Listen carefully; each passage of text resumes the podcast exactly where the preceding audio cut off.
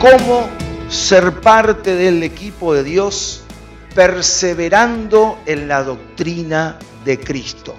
Dice entonces segunda de Juan 9, cualquiera que se extravía y no persevera en la doctrina de Cristo no tiene a Dios. El que persevera en la doctrina de Cristo, ese sí tiene al Padre y tiene al Hijo. Por eso, si queremos formar parte del equipo de Dios, tenemos que perseverar en la doctrina de Cristo. ¿Qué es perseverar? Es mantenerse firme, constante en una manera de ser, de obrar.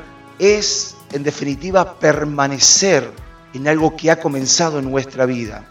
Y para nosotros entonces perseverar en la doctrina de Cristo, debemos permanecer en la palabra de Dios.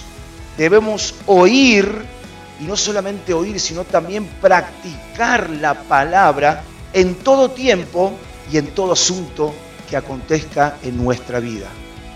Para perseverar entonces en la doctrina de Cristo, debemos saber cómo Él anduvo, cómo Él entonces anduvo en este paso por este mundo, conocer lo que Jesús hacía a través de los evangelios. Entendemos que Jesús siempre tuvo una obediencia total al Padre.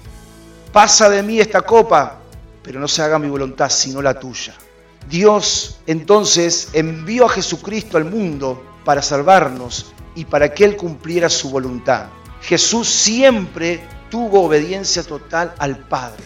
Él no hacía nada y aún antes de que eligió a su equipo de doce, Él se fue al monte a orar y los eligió como Él quiso, o sea, como la Trinidad quería. Obediencia total, Jesucristo siempre hacía la voluntad del Padre. Jesucristo también siempre tuvo un afectuoso servicio a las personas sin pedir nada a cambio. Dice la palabra que Él anduvo haciendo bienes sin pedir nada a cambio. Es más, en un momento mucha gente lo seguía por los panes y los peces pero él nunca pidió nada a cambio. Jesús entendió lo más importante, que es más bienaventurado es dar que recibir. Y Jesús lo demostró con sus hechos cuando caminó por este mundo. Y una buena pregunta que nosotros nos podemos hacer siempre ante una situación difícil es, ¿qué haría Jesús en mi lugar? Si conocemos a Jesús, ante una situación o decisión difícil, preguntarnos, ¿qué haría Jesús en mi lugar? ¿Cómo actuaría? ¿Cómo reaccionaría Jesús si estaría viviendo lo mismo que yo?